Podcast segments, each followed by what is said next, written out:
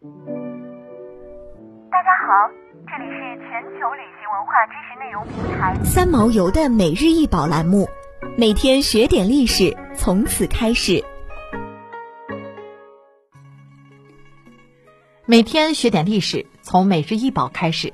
今天给大家介绍的是西周的狮望鼎，该鼎通高四十九厘米，口径四十三厘米。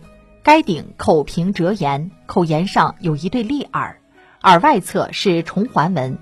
顶下腹向外略鼓，有三条兽面蹄足。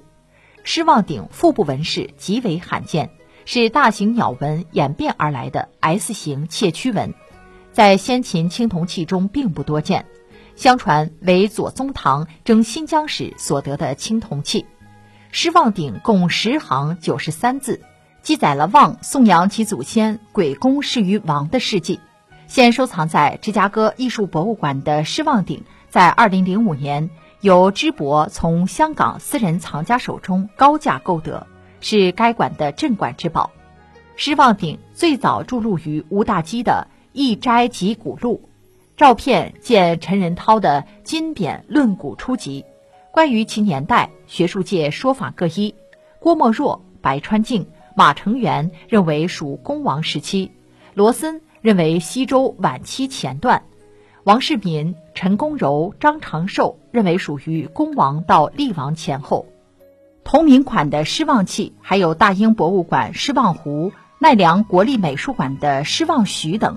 狮是西周官僚体制中的某种高级军职，其上有大师统帅，其下有虎臣等下级军官。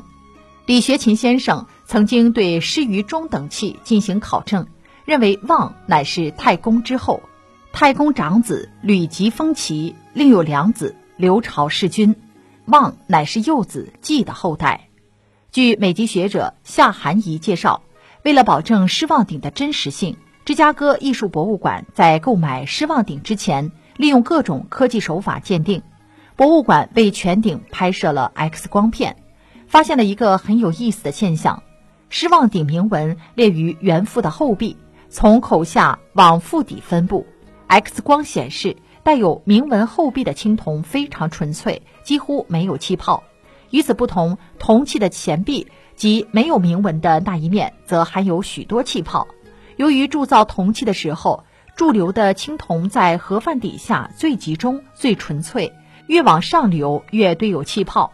这些气泡会留下痕迹，甚至青铜凝制以后，在青铜器上也会造出小洞。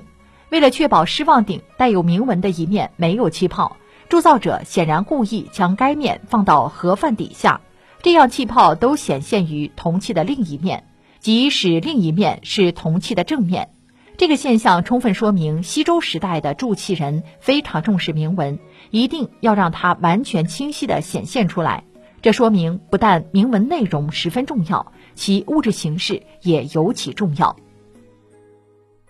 想要鉴赏国宝高清大图，欢迎下载三毛游 App，更多宝贝等着您。